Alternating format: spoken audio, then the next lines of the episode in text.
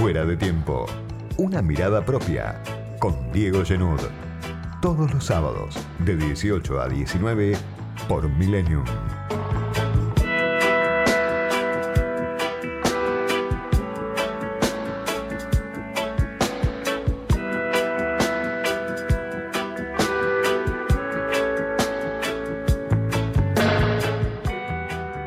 Hugo Sigman está en todos lados.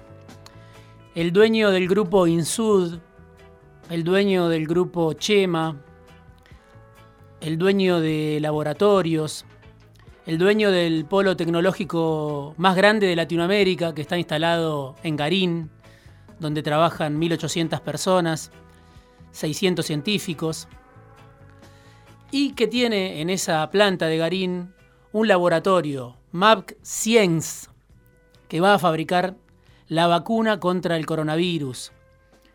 150 millones de dosis esperan fabricar a partir de enero y a partir de ese momento también distribuir en toda Latinoamérica a partir del acuerdo con la Universidad de Oxford, con AstraZeneca y con el magnate mexicano Carlos Slim.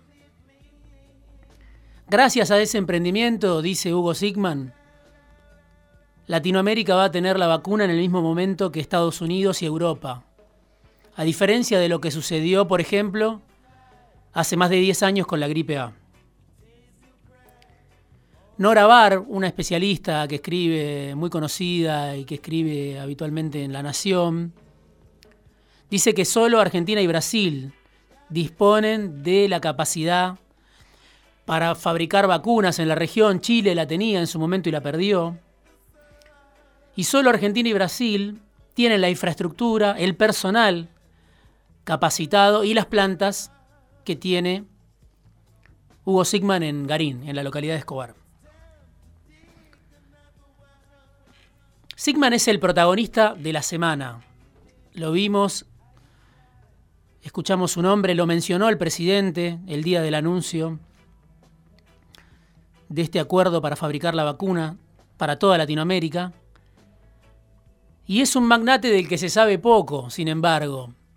Le debe gran parte de su fortuna a su esposa, Silvia Gold, que es la hija de un viejo dirigente del Partido Comunista. Entre Sigman y su esposa, Silvia Gold, están sextos en el top 5 de los ricos de la Argentina, según la revista Forbes, 2.200 millones de dólares. Tienen Sigman y su esposa. Hay un exhaustivo trabajo que escribieron Hernán Banoli y Alejandro Galeano, que se llama Los Dueños del Futuro, un libro de hace un par de años, donde Sigman tiene un capítulo dedicado a él. El biocomunista que juega a ser Noé, lo titularon Banoli y Galeano. De lo más interesante para entender la complejidad del personaje que hoy aparece asociado a la salvación. Sigman estuvo muy cerca de Cristina Fernández de Kirchner durante los años de su gobierno. La llegó a sentar en su momento con José Saramago, el premio Nobel. Después no está claro cómo terminó esa relación. Pero mientras tanto, Sigman siguió creciendo. En 2019, para venir un poquito más acá, al dueño de Insud, del grupo Chemo, se lo mencionaba junto con José Luis Manzano y Cristóbal López como los promotores de un plan económico para Alberto Fernández. Dentro del propio oficialismo del Frente de Todos se decía que Sigman, Manzano y Cristóbal López postulaban a Martín Redrado como ministro de Economía de Alberto Fernández. Era el momento, hace aproximadamente un año, donde Clarín disparaba contra Sigman. Lo, pusieron en la tapa de un una edición del domingo en Clarín asociado al tráfico de Federina, a Hugo Sigman. El magnate que ahora está haciendo un aporte decisivo para la fabricación de la vacuna contra el coronavirus. No le sirvió en ese momento a Sigman, el dueño de Insud, haber contratado los servicios de Jaime Estiuso, el famoso espía que se peleó con el kirchnerismo y que después se recicló en el sector privado. Desde el primer momento, Sigman apostó por Alberto Fernández. Tanto que formaban un trío con Héctor Daer, del gremio de la sanidad, y Juan Mansur, el gobernador de Tucumán. Los laboratorios, a través de Sigman, apostaron para muchos por primera vez en la campaña de 2019. Hicieron una apuesta, obviamente económica, pero una apuesta política también. Discutir el poder, salir de su negocio más chico y muy redituable, que es el negocio farmacéutico. Laboratorios de capitales nacionales, porque también están los laboratorios de capitales extranjeros que están agrupados en otra Cámara. En febrero de este año, Hugo Sigman trajo al director ejecutivo de Netflix a la Argentina. Red Hastings lo reunió con todo el gobierno. Netflix va a lanzar una serie basada en el Eternauta, la historieta de Héctor Oestergel, historietista desaparecido, militante, desaparecido durante la última dictadura militar. La dueña de los derechos del Eternauta es la productora de Sigman, KIS. Por eso, Sigman trajo al director de Netflix. Y esa va a ser la mayor inversión, según dicen, que va a ser Netflix en Latinoamérica. Hace unas semanas, este empresario farmacéutico, que ahora es protagonista, y que dio incluso algunas entrevistas, volvió a hacer noticia porque es el gran impulsor del proyecto de granjas porcinas para exportar a China. Duplicar las toneladas de carne de cerdo que produce el país, llevarlas de alrededor de 880 mil a un millón y medio de toneladas en un plazo relativamente corto. Ese acuerdo que por ahora está a nivel de cámaras empresarias, pero que va a ser rubricado a nivel de estados entre Argentina y China, despertó la queja de los ambientalistas, que advierten sobre los riesgos de la producción a gran escala en granjas porcinas. Pero, según dicen en la Cancillería, es una decisión tomada. Fernández, Felipe Solá, el embajador en China, el embajador argentino Kreckler, su segundo, Vaca Narvaja, están convencidos de que hay que avanzar con este proyecto de Sigman y Vagó.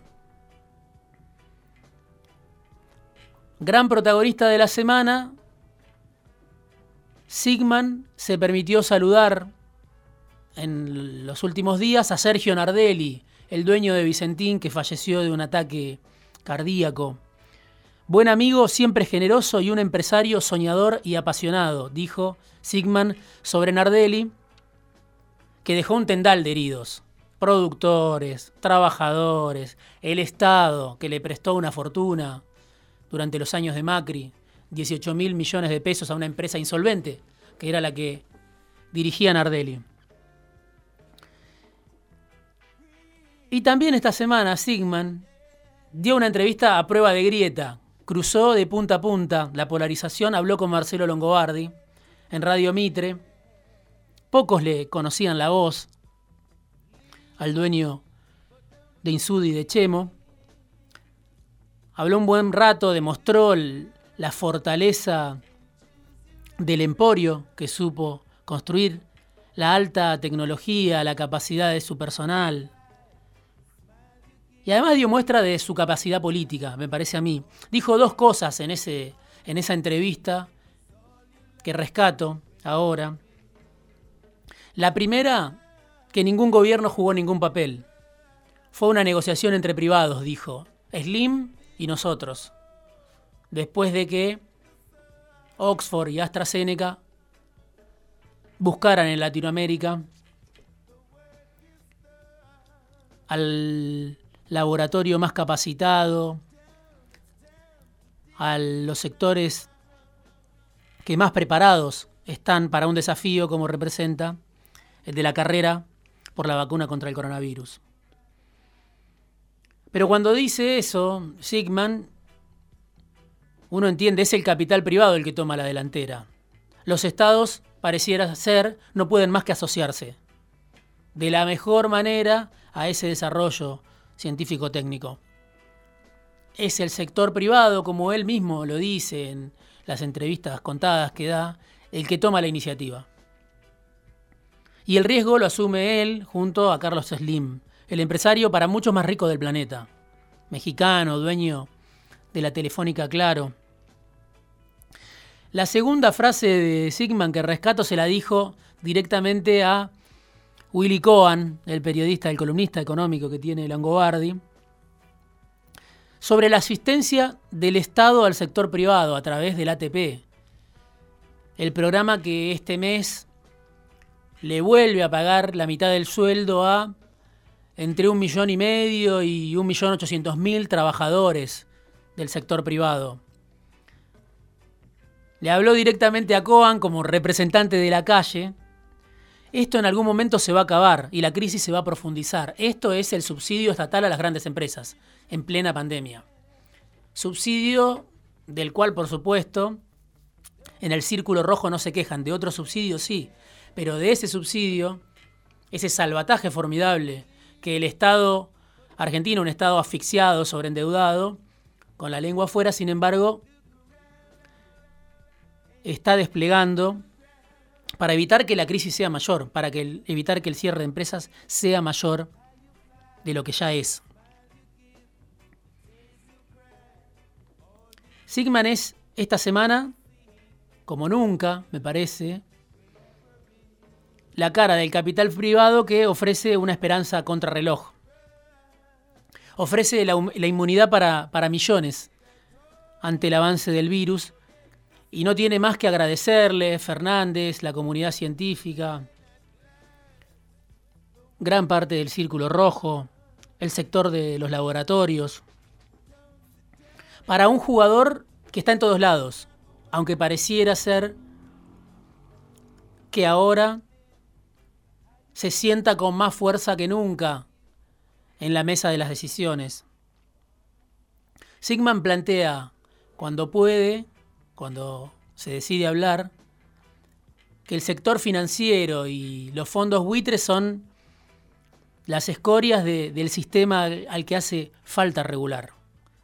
Es muy crítico del sector financiero y también del, de los fondos buitres que aprovechan situaciones de crisis de deuda soberana como la que vivió hasta hace muy poco la Argentina y sigue viviendo, en este caso queda la negociación con el fondo todavía pendiente. Sigman es uno de los que propone un pacto de la Moncloa, esa asociación virtuosa entre el Estado y el mercado que la Argentina prácticamente no conoce. Es el profeta, un profeta de la biotecnología que viene a alumbrar un futuro Es noticia porque trae el antídoto en un mundo que va hacia una crisis cada vez más profunda y no puede liberarse de la peste. Es el nombre de la salvación hoy, Sigman. Se lo agradece el presidente de la nación y seguramente se lo van a agradecer millones de personas si a partir de enero, cuando se supone empiece a fabricarse la vacuna a un costo muy accesible de entre 3 y 4 dólares, cuando esas 150 millones de dosis empiecen a distribuirse, hay que ver cuánto tarda eso por toda Latinoamérica. Cuando eso suceda, su nombre todavía va a ser más grande de lo que es hoy. Para una persona, un empresario que hizo un recorrido larguísimo, que ya tiene alrededor de 75 años y que arrancó como alguien que tomaba capital prestado para desarrollar su gran imperio. Es la cara del desarrollo que no sufre la crisis, es la cara del desarrollo científico-técnico que crece a partir de la crisis y que se presenta incluso como salvación. Son pocos, una minoría, los que señalan que en este tipo de desarrollo también se esconden los gérmenes de la peste. Son los ambientalistas, son grupos minoritarios, son grupos de rencorosos, pero ayudan a entender la otra mitad de la biografía de Hugo Sigman. Si empiezo a desconfiar de mi suerte estoy perdido, pues tengo ideas cada vez menos atrevidas,